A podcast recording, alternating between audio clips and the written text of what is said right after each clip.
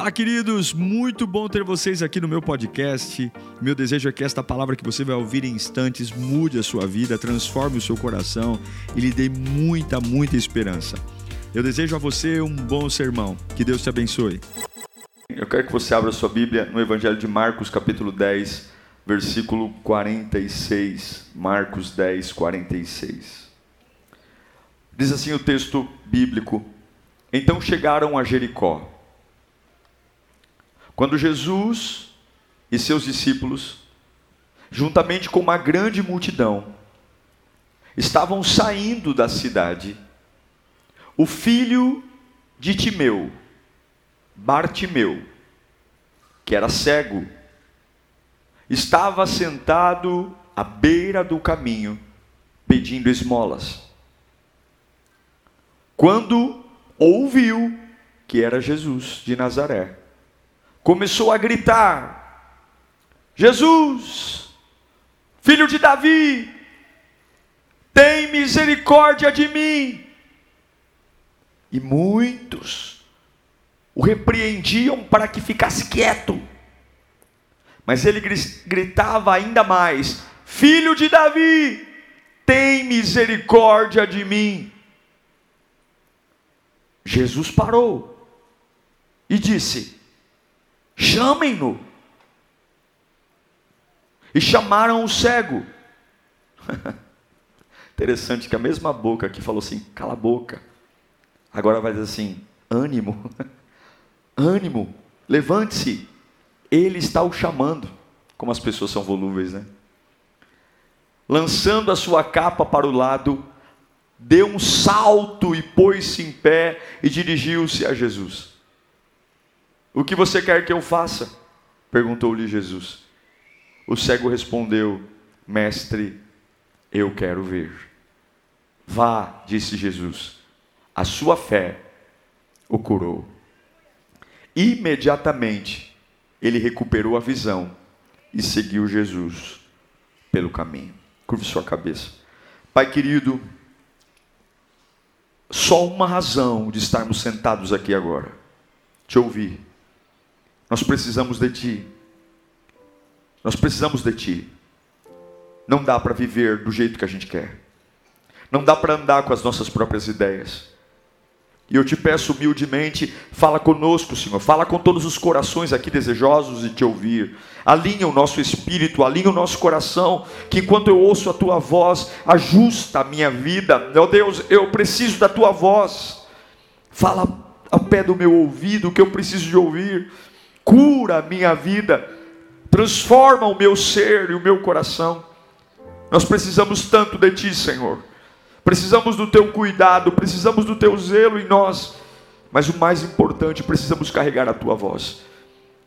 Inspire-nos, levante-nos, encoraje-nos. Queremos Te ouvir, em nome de Jesus. Esse texto, muito conhecido, se passa numa cidade chamada Jericó. É a cidade hoje mais antiga em funcionamento do mundo. Estivemos lá na última caravana. Essa cidade ela fica a mais ou menos 26 quilômetros de Jerusalém, que é o centro de Israel. E Jesus está saindo de Jericó. Jericó era uma cidade de passagem.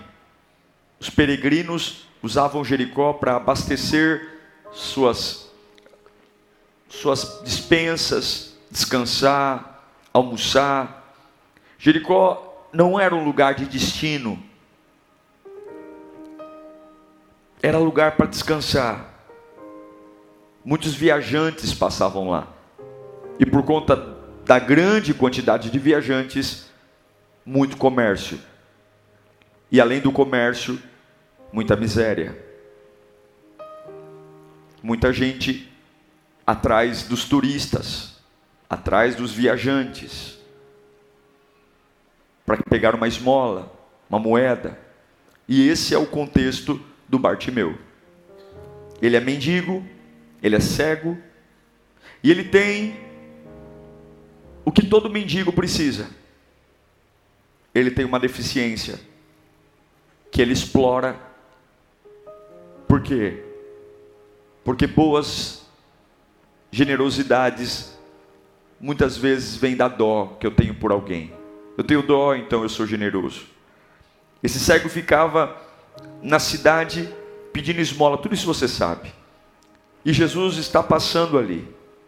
Quem era Bartimeu? Não era ninguém. Não havia nada especial nele. E ele não era o único pedinte. Havia dezenas, centenas. Como é que o pedinte era? O governo dava uma autorização para o pedinte. A autorização era uma capa. Essa capa era colocada sobre os ombros. E os pedintes sentavam à beira do caminho. E com aquela capa eles estendiam as mãos e pediam, como a gente sabe que acontece aqui no Brasil. Pode me ajudar? Você pode me dar uma moeda? Estou com fome. Eu preciso comer, eu preciso ir para casa, eu tenho que alimentar não sei quem. E, e, e ele estava lá, e a voz de Bartimeu, cego, era como a voz de outras dezenas, se não centenas de pessoas. Não há nada de diferente nisso. Bartimeu era insignificante. Ele não era ninguém. Ele não tinha nada de bom. E talvez isso faça sentido porque essa história choca, choca tanto a gente e toca tanto a gente. Porque não é difícil a gente se sentir assim. Bartimeu expressa muito algumas fases da nossa vida. Eu aprendi que pessoas comuns cansam rápido. Pessoas normais começam com muita intensidade mas logo cansam. Mas eu entendi que pessoas de sucesso são pessoas que terminam. Não importa quanto tempo vai demorar, ela termina. Porque a dignidade não está no começo, a dignidade está no término. Eu amo o que o autor de Hebreus diz em Hebreus 10, 39. Põe para mim. Nós, porém, não somos dos que retrocedem e são destruídos, destruídos, mas dos que creem e são salvos.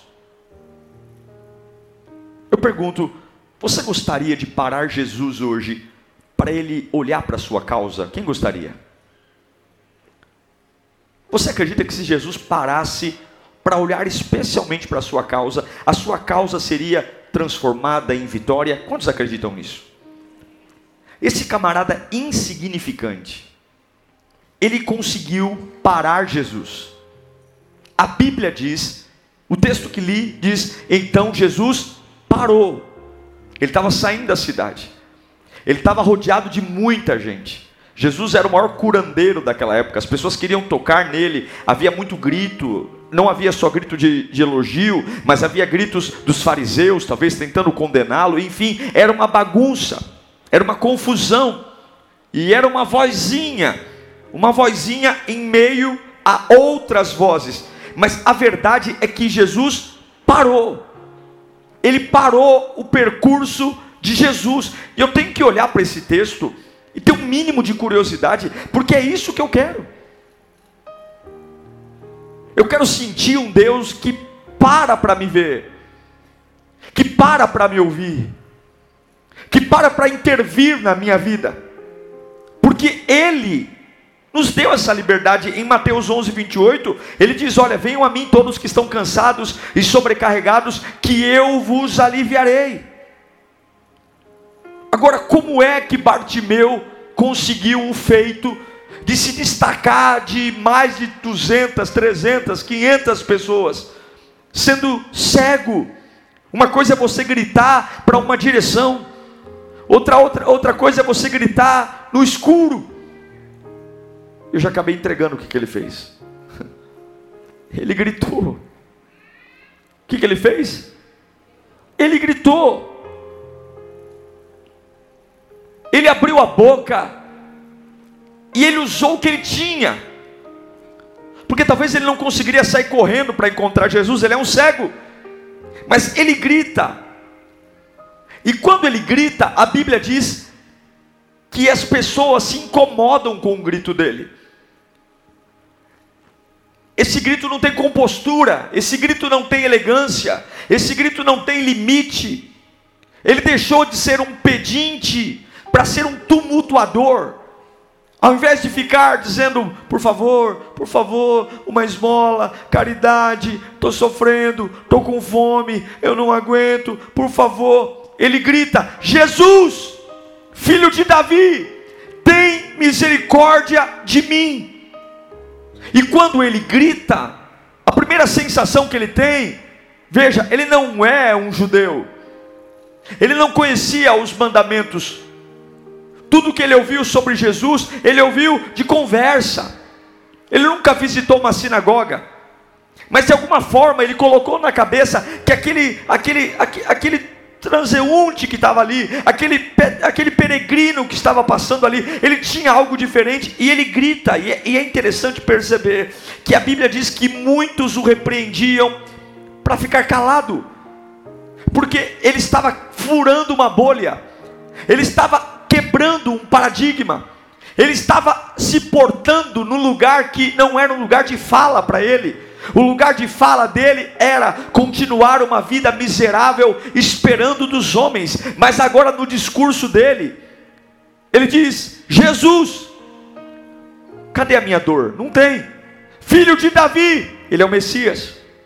Tem misericórdia de mim. A luta dele se tornou o terceiro tópico do seu pedido. Escute, eu vou dizer o que Deus tem para você. Quando Bartimeu, ele é impedido de gritar, e todos dizem: cala a boca, fique quieto, não fale mais nada, você está incomodando, você está sendo um estorvo. A Bíblia diz que ele decidiu que aquele dia seria o dia do milagre. Ele tinha duas escolhas ouvir o que a maioria está dizendo, ou escolher que aquele dia seria o dia do milagre. Você tem muitas escolhas hoje. Esse pode ser mais um culto da sua vida. E hoje pode ser o culto do seu milagre. Hoje pode ser mais um culto que você vai dizer, pastor, como foi bom ir à igreja, estou voltando aliviado. Ou você pode dizer, pastor, esse foi o culto que mudou a minha história. Hoje foi o culto que mudou a minha vida. Hoje foi o culto que eu saí da igreja pensando o que eu nunca pensei. Hoje foi o culto que me impulsionou para atitudes que eu nunca imaginei. Porque o que eu vou me importar a fazer, o que eu vou fazer, não vai deixar eu ficar confortável no lugar que eu estou. A Bíblia diz que os, ele decidiu gritar mais alto não pode gritar: Jesus, filho de Davi, tem misericórdia de mim. Jesus, filho de Davi, tem misericórdia de mim. Cala a boca, cego. Jesus, filho de Davi, tem misericórdia de mim. Cala a boca, sujo. Jesus, filho de Davi, cala a boca, miserável. Jesus, filho de Davi, tem misericórdia de mim. Cala a boca, trapo humano. Jesus, filho de Davi, tem misericórdia mim, cala a boca, divorciado. Jesus, filho de Davi, tem misericórdia a boca, doente. Jesus, filho de Davi, tem misericórdia de mim, cala a boca, doente. Jesus, filho de Davi. E a Bíblia diz que esse grito entrou nas entranhas de Jesus. A Bíblia diz que, olha, nem todo mundo parou, ah, todo mundo queria que ele se calasse, mas a Bíblia diz que Jesus está quase saindo de Jericó. E você não pode deixar Jesus sair de Jericó hoje. Você não pode, porque talvez seja essa a sua oportunidade. Ele estava quase saindo, nunca mais Jesus voltou para Jericó depois daquele dia. Nunca mais, era o tudo ou nada. Era aquele dia ou não tinha outro dia. Era aquele dia ou não tinha outra oportunidade. E ele não está nem aí, a garganta está doendo, as veias do pescoço estão quase estourando, a boca está seca, há uma nuvem de testemunhas em cima de mim tentando me sufocar, mas ao invés de me render, eu grito mais alto: Jesus, filho de Davi, tem misericórdia de mim. E a Bíblia diz que esse grito parou o mestre.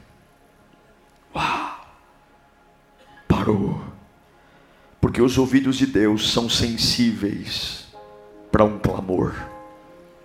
Os ouvidos de Deus são sensíveis em qualquer parte desse planeta. Jeremias 33, 3 diz: Clama a mim, responder-te-ei, anunciar-te-ei, direi coisas grandiosas e insondáveis a você. Clama a mim, clama a mim, clama, clama num pequeno resultado, numa pequena ação. A gente precisa entender que, que não é uma grande situação, mas é um grito, um grito de clamor, uma lágrima, uma lágrima no altar.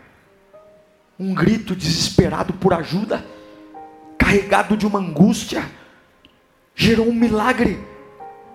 Em Isaías 66, 2 diz que ele olha para o aflito, ele se compadece do aflito, ele tem misericórdia do aflito.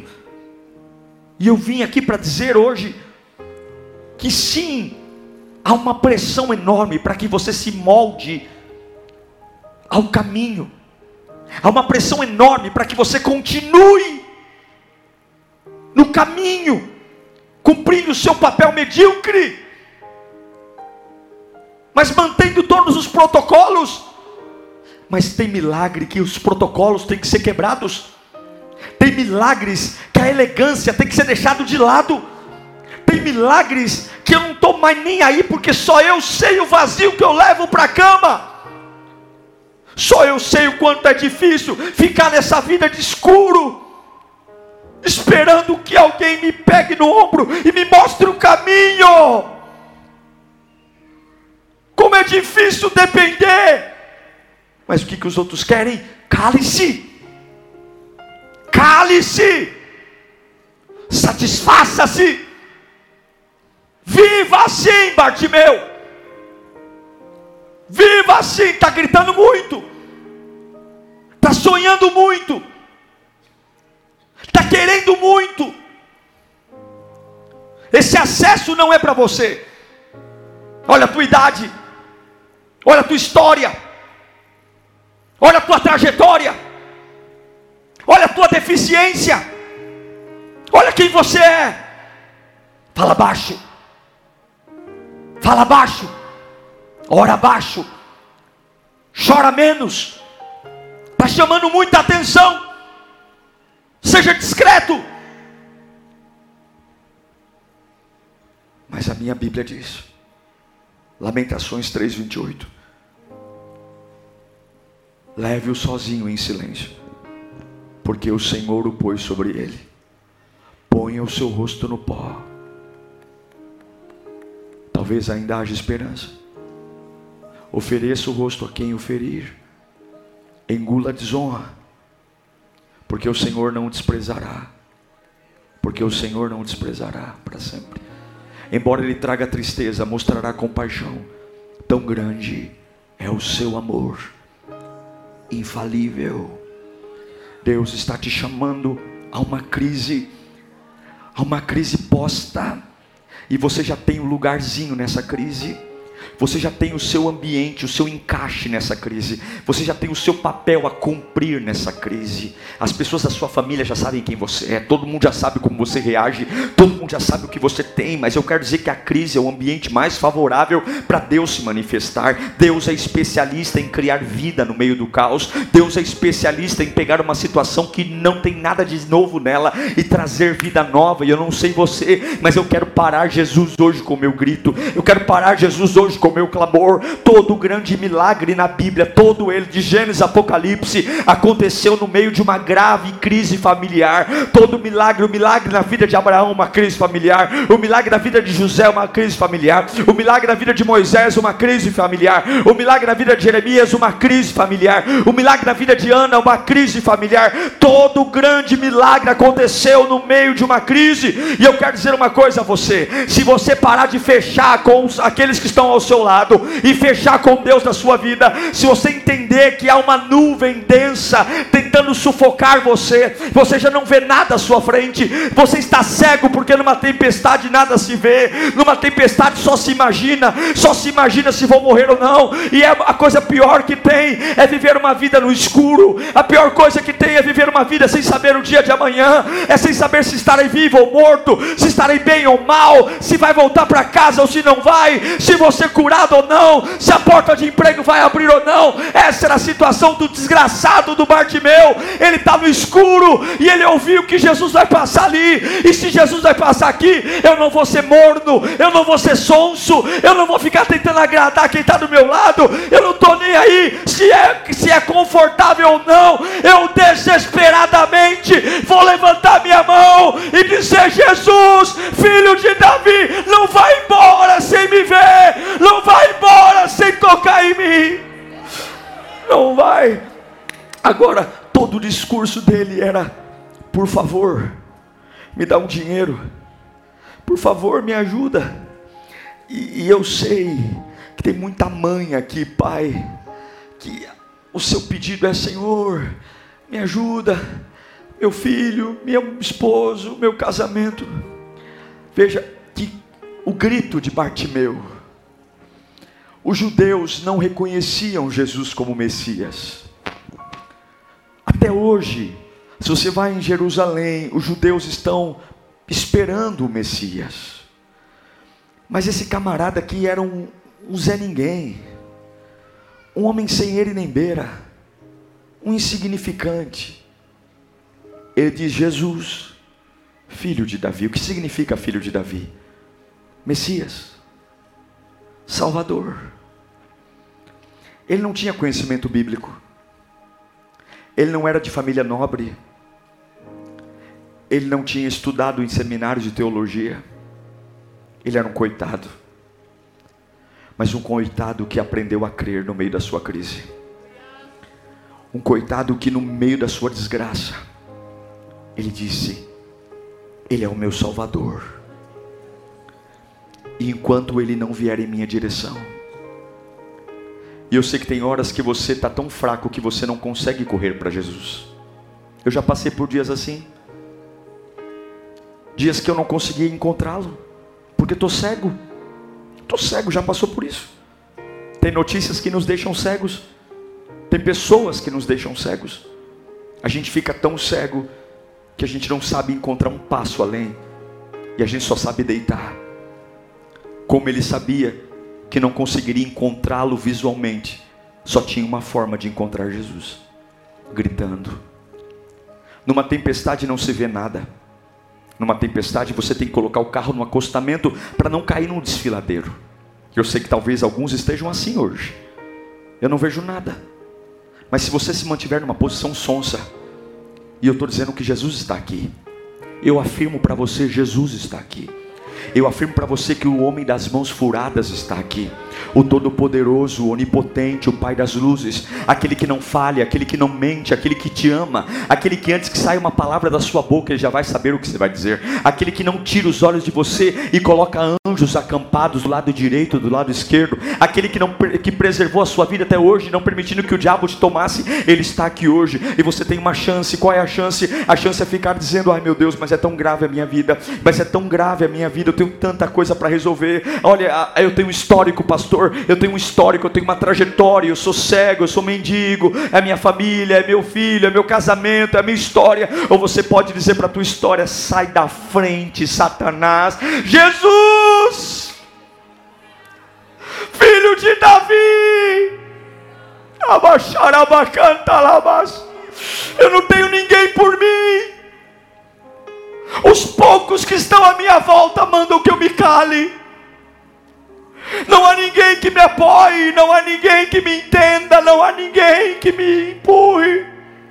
Os poucos que estão perto de mim estão dizendo para eu retroceder. Mas Jesus, por favor, se tu és o Cristo, se realmente tu me amas, se realmente tu tem um plano para mim, tem misericórdia desse homem pobre, tem misericórdia desse homem miserável. Esse grito entrou em Jesus. Esse grito fez o mestre parar a comitiva. Esse Cristo fez Jesus dizer: Eu preciso falar com Ele. Porque a maioria, a maioria quer uma moeda, a maioria quer uma noite de sono, a maioria quer voltar para casa para comprar um pão. Mas Ele me vê como esperança da vida dele. Irmãos, é tempo de abandonarmos as rezas, é tempo de abandonarmos as orações repetidas, é tempo de pararmos de ter aquelas orações religiosas, é tempo de, de, de calarmos a nossa boca para aquela situação de ficar rotineiramente dizendo para Jesus: Deus não responde orações obrigadas, Deus não responde orações vazias, Deus não responde orações de religiosos, Deus responde orações que rasgam a alma. Lembra de Ana? Lembra de Ana? Ana era, era casada com Eucana, Ana era estéril, o marido tinha outra esposa. E a esposa, a outra esposa de Ana, de Eucana, marido de Ana, tinha filhos e Ana não tinha. A Ana chega no templo, ela tem uma vida infernal. Uma coisa é você ter problema na empresa, outra coisa é você ter problema em casa. É ou não é? Irmãos, problemas em casa é o pior lugar para ter. Ela tem problema em casa, ela tem uma pessoa que afronta dentro de casa. Ela chega no templo. E vou te dizer uma coisa: tem hora que tem que descer do salto. A Ana entra no templo e a Bíblia diz que ela vai orar. Coloca para mim 1 Samuel, capítulo 1. Eu quero ler com você essa oração. Ela tem um inferno em casa. Põe o versículo 1. Ah, o 12, perdão, 12 é. Enquanto ela continuava a orar diante do Senhor, Eli observava o que? A boca. Quem é Eli? Eli é o sacerdote. É o pastor da época. É o padre da época. Observou ela orar. E como Ana orava silenciosamente e seus lábios se. Imagina que ela estava assim.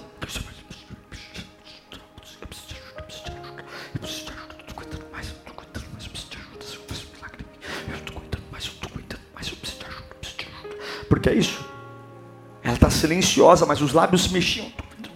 É como se ela estivesse vomitando. As mulheres não podiam se expressar de uma forma livre, não podiam. Mas como Ana orava silenciosamente, os seus lábios se mexiam, mas não se ouvia a sua voz. Então Eli pensou que ela estivesse embriagada. E lhe disse: Até quando você continuará embriagada? Abandone o vinho.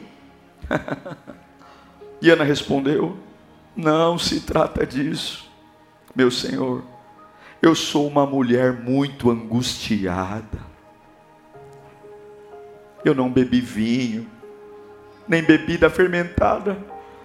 Eu estava derramando a minha alma diante do Senhor. Eu estava dizendo para o Senhor que eu não aguento mais.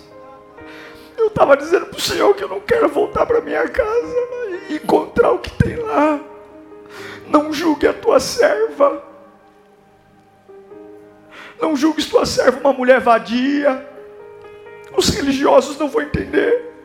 Eu estou orando aqui até agora por causa da minha grande angústia e tristeza. É por isso que eu não estou parando, eu não consigo. Enquanto eu não senti o toque dele, enquanto eu não senti o amor dele. E ele respondeu: Vá em paz, que o Deus Israel conceda o que você pediu. Ela disse: Espero que sejas benevolente para com a tua serva. Então ela seguiu o seu caminho, comeu, e o seu rosto hã? já não estava mais abatido. Não estava mais. Porque Ana, Ana foi como Bartimeu. Tem coisas, irmãos, escuta aqui para mim, escuta aqui, nós vamos orar. Tem lutas que você está enfrentando que você vai ter que borrar maquiagem. Tem demônios que você está enfrentando que você vai ter que marchar dentro da tua casa. Tem guerras que você está enfrentando que você vai dizer: Senhor, se o Senhor não me abraçar hoje, eu vou morrer. É como Jacó: eu vou abraçar o anjo e eu não vou largar o anjo até que o anjo me abençoe. Não é possível ouvir o silêncio. E você saiu da sua casa hoje porque algo te trouxe para cá. Você não veio aqui porque não tinha o que fazer, você sabe que precisa estar aqui. E é o que Isaías 42, 14 diz: Por muito tempo me calei, por muito tempo fiquei em silêncio e me contive calado, mas agora, como mulher em trabalho de parto, o que, que eu faço? O que, que eu faço? Eu grito, gemo, respiro ofegante, chega! Deus está esperando você pará-lo. Se você não falar nada, nada vai acontecer. Se você não buscar, nada vai acontecer. Chegou a hora de dar o seu grito. Chegou a hora de chamar o Salvador. Chegou a hora de sair da arquibancada, de ter uma fé mequetrefe, uma fé morna, uma fé de arquibancada, uma fé de torcida. Eu estou torcendo para dar certo. Quem torce é gente que não confia em Deus. Eu não torço por nada, eu tenho certeza. A fé não é uma torcida, a fé é o firme fundamento das coisas que não se veem e a certeza daquilo que se espera. Eu não torço, não, eu tenho certeza, Deus vai cuidar da minha casa, eu tenho certeza, Deus vai cuidar dos meus sonhos, eu tenho certeza, Deus vai cuidar do meu corpo, eu tenho certeza, como o reino de Deus sente falta de homens e mulheres decididos, como o reino de Deus clama por homens e mulheres que se colocam na brecha e não tem medo do fogo, não tem medo da vergonha, não tem medo de ninguém, por quê? Porque eu sei que Ele é o meu Salvador, eu sei quem Ele é. Pessoas comuns se cansam, pessoas comuns param. Por muito tempo você se calou. Aí você diz assim, pastor, mas é que a pressão é muito grande. Você viu o texto? Quando Bartimeu começa a gritar, as pessoas dizem para ele assim: cale a boca. Mas quando Jesus o chama, as mesmas pessoas que mandam ele calar a boca falam: ânimo, ele está te chamando. Você vai parar a sua vida por conta de opinião de alguém? Os que te aplaudem hoje te vaiam amanhã, e os que te vaiam hoje te aplaudem amanhã. O mesmo povo que mandou ele se calar é o mesmo povo que bate no ombro e diz: Parabéns, ele está te chamando. Você tem que ter um compromisso com o seu Criador. Você tem que fechar com Deus de um jeito tão profundo, tão profundo, que as vozes não te calem. E que quando elas vierem, você fale ainda mais alto. Você fale mais alto. Fale mais alto. Algumas vezes eu escuto coisas que machucam e ficam na nossa cabeça martelando, martelando, martelando. E eu aprendi que eu preciso gritar por Jesus mais alto. Eu, eu preciso chamá-lo, porque Ele sempre ouve. Ele sempre ouve. Ele vai até Jesus. Imagino que alguém pegou na mão dele e foi guiando, porque ele é um cego. Mas eu vou chegar, porque Jesus me viu. Eu não vi Jesus, mas Jesus me viu. Você não precisa ver Jesus. Eu não sei por onde ele vai salvar você. Mas eu sei de uma coisa: se ele ver você, alguma coisa vai acontecer. Mas você tem que chamá-lo. Chamá-lo. E quando ele chega perto de Jesus, Jesus diz: O que você quer? É óbvio, é óbvio que ele queria ver. Mas escute, e aqui eu encerro. Esse Bartimeu é tão especial, ele é tão especial, que quando Jesus o chama, e aqui eu encerro, fica comigo aqui. A Bíblia diz que ele dá um salto e ele lança fora a sua capa. Lembra que a capa era a autorização que o governo dava para você pedir esmola. Eu imagino que na hora que Bartimeu jogou a capa fora, alguma pessoa que estava no processo de autorização para mendigar deve ter pego a capa dele e ficado no ponto dele. Ele não está curado ainda, mas ele já se levanta como se ele falasse: Eu não estou curado, mas para esse lugar eu não volto mais. Eu não sei o que vai acontecer quando Jesus me encontrar, mas para esse, para essa vida que eu estou tendo, para essa vida que eu estou levando, eu não volto mais. E quem sabe hoje não seja o dia de você fazer isso. Eu, eu, não sei onde Jesus vai aparecer, eu não sei como ele vai fazer, mas não seria tão bacana de você romper com o lugar que te sustentou até hoje. Eu não estou falando de empresa, de dinheiro, eu estou falando daquilo que sustenta a sua alma, aquilo que alimenta o seu espírito, aquilo que faz você ter um dia bom ou um dia ruim. E, e eu não sei se vai começar na tua casa, no teu trabalho, na igreja, eu só sei de uma coisa: se Jesus te ouvir, ele para. Se Jesus te ouvir, ele para. Se Jesus te ouvir, ele para. Ele já me ouviu em quantas noites escuras da minha vida. Ele já me ouviu.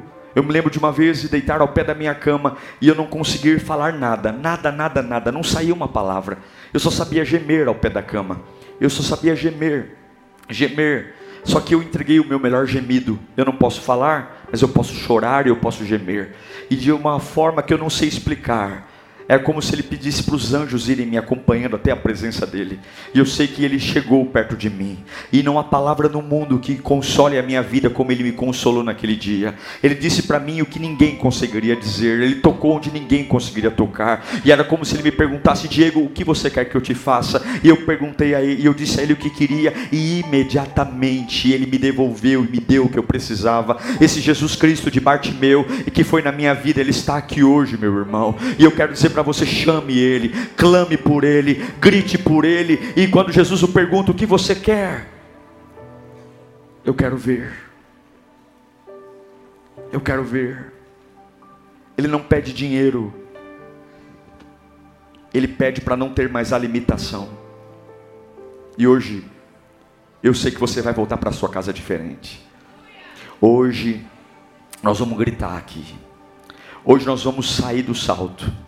Hoje nós vamos, sim, simplesmente dizer para Jesus, como Ana: Eu não vou voltar para minha casa do jeito que eu deixei minha casa. Olha, eu, eu sinto muito por aqueles que acham que demora muito, mas o encontro com Jesus muda tudo. Eu sinto muito, mas amanhã eu serei um novo profissional. Eu sinto muito por quem, quem gosta dessa minha versão, mas eu quero dizer que eu não vou manter essa minha versão pedindo esmolas emocionais para agradar um, para agradar outro. Deus tem vida nova para mim, Deus tem poder, Deus tem unção e eu vou gritar, eu vou gritar, eu vou gritar porque eu tenho um Salvador, eu vou gritar porque eu tenho um Redentor, eu vou gritar porque Ele é o Senhor da minha vida, eu vou gritar porque Ele conhece o meu interior interior. Eu vou gritar porque Ele conhece e os meus passos. Eu vou gritar quando eu entrar naquela quimioterapia. E eu vou dizer: quimioterapia, fazendo efeito ou não, eu serei curada. Eu vou entrar quando eu entrar naquela empresa amanhã. E todo mundo falar: olha, qualquer, quando nós vamos fechar as portas, eu vou gritar: Jesus, eu não sei por onde o Senhor vai entrar. Eu não sei se vai ter uma venda nova. Eu não sei se vai ter uma reestruturação financeira. Eu só sei de uma coisa: entra por algum lugar aqui, mas eu clamo por ajuda. Eu só sei de uma coisa coisa, eu não vou morrer onde eu estou. Eu quero que você feche os seus olhos. Você tem que entregar algo a mais a Deus aqui. Você tem que entender que as pessoas já se acostumaram com quem você é. Talvez ninguém acredite mais em você e nem na sua vida. Talvez você seja mais um, só mais um. E você até pode vir à igreja, você até pode congregar, mas tem um limite para a sua felicidade, tem um limite para a sua liberdade. As pessoas toleram até um certo ponto o seu crescimento. Chega uma hora que o seu crescimento vai incomodar. Chega uma hora que a sua felicidade vai trazer crises. Chega uma hora que você, nossa, você está querendo se aparecer, você está querendo se mostrar. Por que, que você quer ter essa força? Aqui na família ninguém é assim. Por que, que você quer superar as coisas tão rapidamente? Não é assim que funciona. Não é. Fale baixo. Fale baixo. Fale baixo. Cale-se. Ninguém se cura tão rápido assim. Não, cadê as moedas? São as moedas que te sustentam. Você tem que ficar firme nas moedas. Se sinta honrado por ter moedas. Se sinta honrado porque eu estou com você. E se não fosse eu, você está passando fome. Se sinta honrado por isso que eu faço por você. Se não fosse as minhas conversas com você, ah, é, você tem que me agradecer muito. Porque graças à atenção que eu te dou, você não está em depressão. Ah, tem pessoas que acham que tem você nas mãos. Tem lugares que acham que te sustentam. Tem pessoas que acham que você depende deles para viver. Tem pessoas que te mantêm na gaiola. Tem prazer de te criar você em cativeiro. E você tem uma chance. Aquele que tem a chave da gaiola está passando aqui hoje. Labaxarabacai, onde o Espírito de Deus está, ali a liberdade, eu vou voar. Eu não sei como é, eu sou cego. eu sou cego, eu não sei como sair dessa crise, eu sou cego. Eu sou cego, eu não sei como restaurar meu casamento, eu sou cego. Eu não sei como estruturar meus filhos, eu sou cego. Eu não sei como criar meus filhos, eu sou cego. Eu não sei, eu não sei, eu não sei, eu não sei como lidar com isso, eu sou cego. Eu não sei para onde ir. Mas um dia me falaram que esse Jesus é o Senhor. Um dia me tudo. Então eu não estou nem aí para aquilo que vão falar ou pensar. Jesus, filho de Davi, tem misericórdia de mim. Jesus, filho de Davi.